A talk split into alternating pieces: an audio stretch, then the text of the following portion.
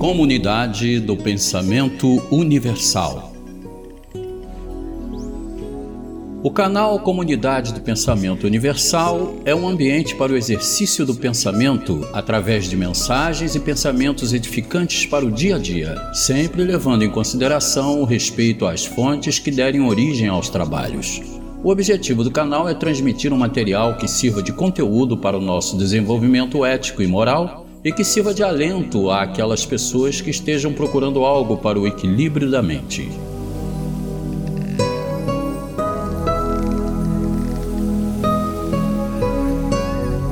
Narração de Marilsa Almeida.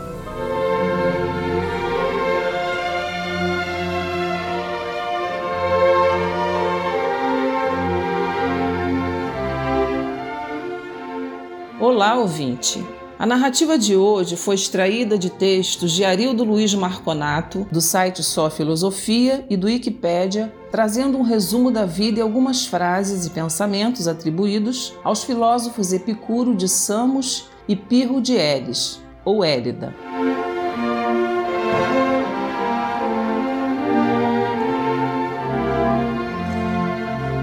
Epicuro foi um filósofo grego do período helenístico, nascido na ilha de Samos, no ano 341 a.C.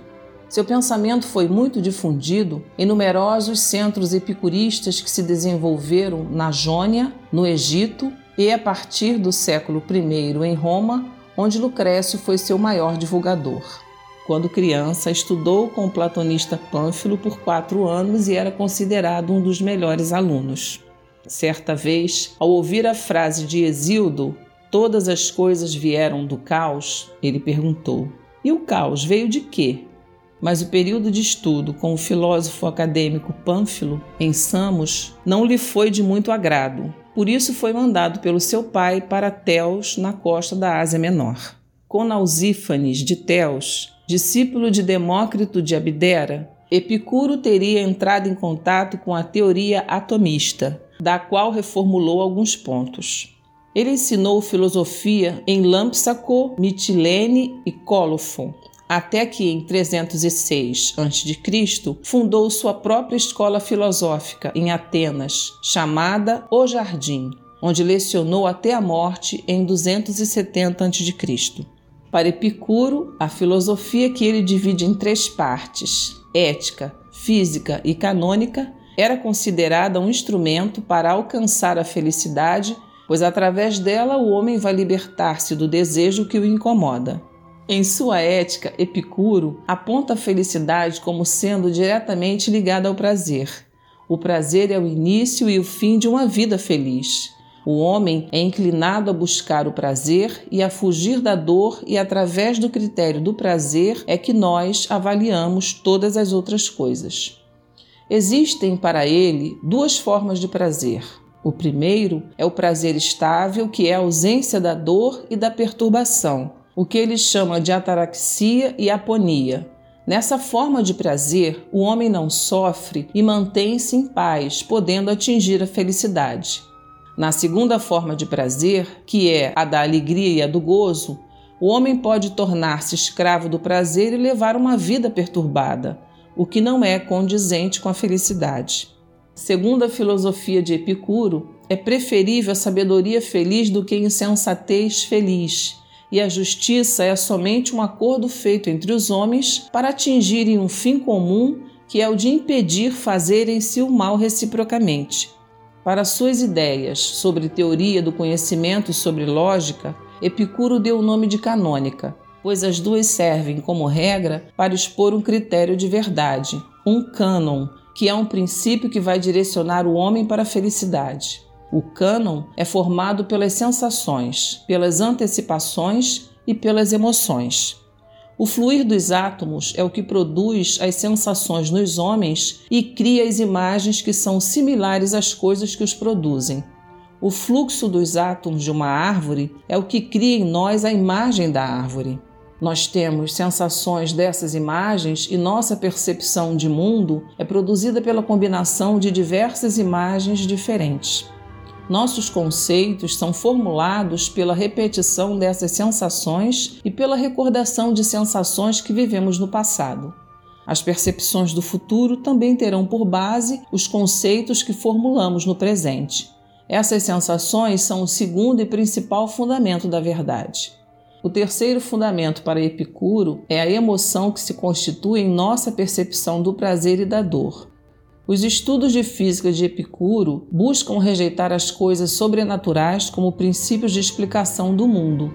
Para ele, a física deve ser, primeiro, materialística, rejeitando como seu fundamento qualquer explicação sobrenatural, e segundo, mecanística, utilizando-se do movimento dos corpos como única explicação, rejeitando ainda qualquer explicação que busque uma finalidade para esses movimentos. Nada vem do nada, Todo o corpo é formado por corpúsculos menores e indivisíveis, que são os átomos, e os átomos se movimentam no vazio infinito.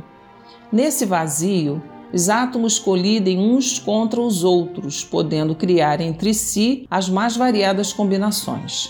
O número dos átomos não é infinito, mas também não pode ser definido.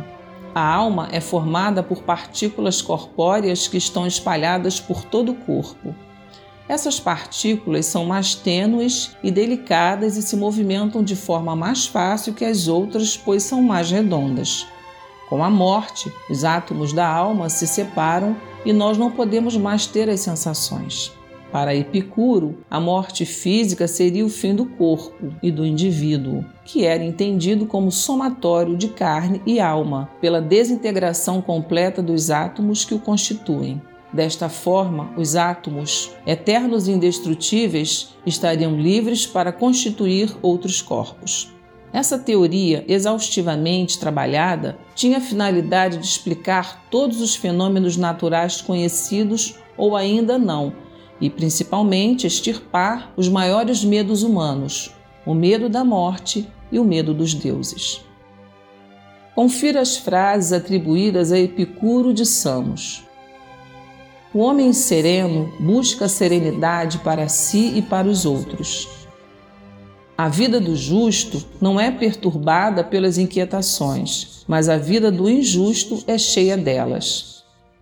Toda amizade tem por base o proveito próprio. As pessoas terminam sua vida como se tivessem acabado de nascer. Não faça nada que teu vizinho não possa saber. Não devemos pedir aos deuses o que podemos realizar. O melhor da autossuficiência é a liberdade. A morte não significa nada para nós, pois quando nós somos, ela não é, e quando ela é, nós não somos.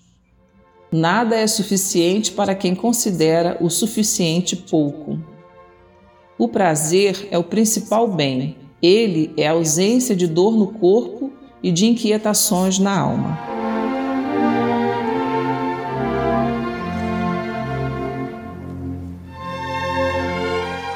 Pirro de Elis ou Élida foi um filósofo grego nascido na cidade de Elis no ano 360 a.C. Considerado o primeiro filósofo cético e fundador da escola cética, que veio a ser conhecida como Pirronismo, Diógenes Laércio, citando Apolodoro de Atenas, diz que ele foi um pintor e que existiam pinturas suas no ginásio de Elis. Posteriormente, foi atraído para a filosofia pelas obras de Demócrito e travou contato com o pensamento dialético da escola megárica por intermédio de Brison, aluno de Estilpon. Pirro, junto com Anaxarco, viajou com Alexandre o Grande em suas explorações no Oriente e estudou na Índia com os giminosofistas e com os magos na Pérsia. Da filosofia oriental, parece ter adotado uma vida de reclusão.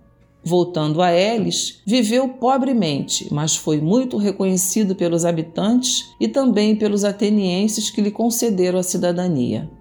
Suas doutrinas são conhecidas principalmente pelos escritos satíricos de seu pupilo Timon, oscilógrafo. Pirro distingue o que é o bem por natureza e o que é o bem pelas convenções humanas e chega à conclusão de que não existem coisas verdadeiras ou coisas falsas. Não existe também na natureza conceitos como a feiura e a beleza, ou a bondade e a maldade. Esses conceitos todos são criações dos homens, e ele os nega por serem somente uma convenção, um costume. Por isso não podemos fazer juízos sobre as coisas.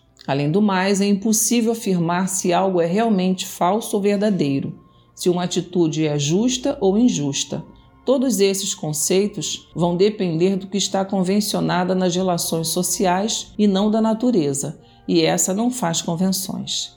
A atitude do filósofo é interromper em si mesmo a ação de fazer juízos, parar de julgar e conceituar as convenções, pois esses juízos e conceitos são indiferentes para o homem. É inútil preferir algo em detrimento de outra coisa. Todas as duas coisas são somente combinações feitas pelos homens e são combinações passageiras. O homem não deve se perturbar com nada no mundo, nem mesmo pelas paixões. Essa é a atitude que ele chama de ataraxia, que é uma indiferença para com o mundo e suas coisas. A ataraxia leva o indivíduo à felicidade através da tranquilidade e da serenidade, indiferente ao mundo que o circunda. Sobre as coisas do mundo não vale a pena nem sequer pronunciarmos nossas opiniões. A atitude mais coerente é ficarmos totalmente indiferentes a elas. A escola cética teve diversos seguidores e muitas variantes das ideias de Pirro, como a de que o saber é algo impossível de ser alcançado e que não existem afirmações que possam ser verdadeiras e que não sejam postas em dúvida.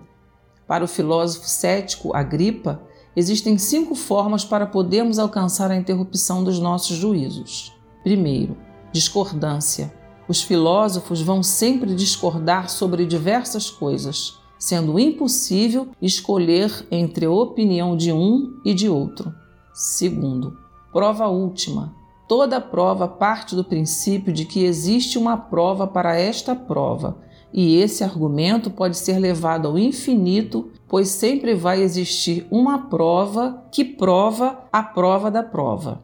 Terceiro, relatividade, onde nós somente podemos conhecer os objetos relativos à nossa capacidade e à nossa forma de compreensão, que sempre será diferente da capacidade e da compreensão de todas as outras pessoas. Quarto, hipótese, porque todas as provas têm um fundamento último que não se pode provar e é, portanto, uma convenção, e que não é uma lei natural. E quinto, círculo vicioso. As convenções tomam por evidente e têm demonstrado justamente aquilo que se deveria demonstrar. Isso acontece porque é impossível a demonstração do que se quer demonstrar. Segundo o sexto empírico, o médico e filósofo grego, no dia a dia, o cético deve seguir quatro direções essenciais. Primeiro, os sentidos, que são os desígnios dados diretamente pela natureza. Segundo, as necessidades naturais do corpo. Terceiro, as leis tradicionais, que são os caminhos trilhados pela natureza humana. E quarto, as artes e suas normas, que são também, muitas vezes, criações e expressão da natureza humana. Disse que Pirro era tão cético que isso teria levado a agir de maneira insensata. Segundo Diógenes Laércio, não se guardava de risco algum que estivesse em seu caminho, carroças, precipícios ou cães. Certa vez, quando Anaxarco caiu em um poço, Pirro manteve-se imperturbável, conforme a sua filosofia, não socorrendo o mestre.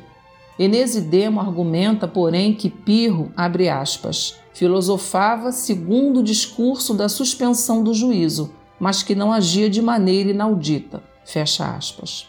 Parece confirmar essa observação o fato de Pirro ter vivido até os 90 anos, vindo a falecer no ano 270 a.C. Confira agora algumas frases atribuídas a Pirro de Elis. Sábio é aquele que conhece os limites da própria ignorância. A honra e a infâmia das ações, sua justiça e sua injustiça dependem unicamente das leis humanas e dos costumes. A natureza das coisas é incompreensível. Não importa mais viver do que morrer, ou morrer do que viver, porque a vida e a morte são igualmente indiferentes. Antes de encerrar, quero fazer um convite a você, amigo ouvinte, para juntos analisarmos o que foi exposto aqui e ver se tais pensamentos ecoam no nosso cotidiano. Obrigada e um grande abraço.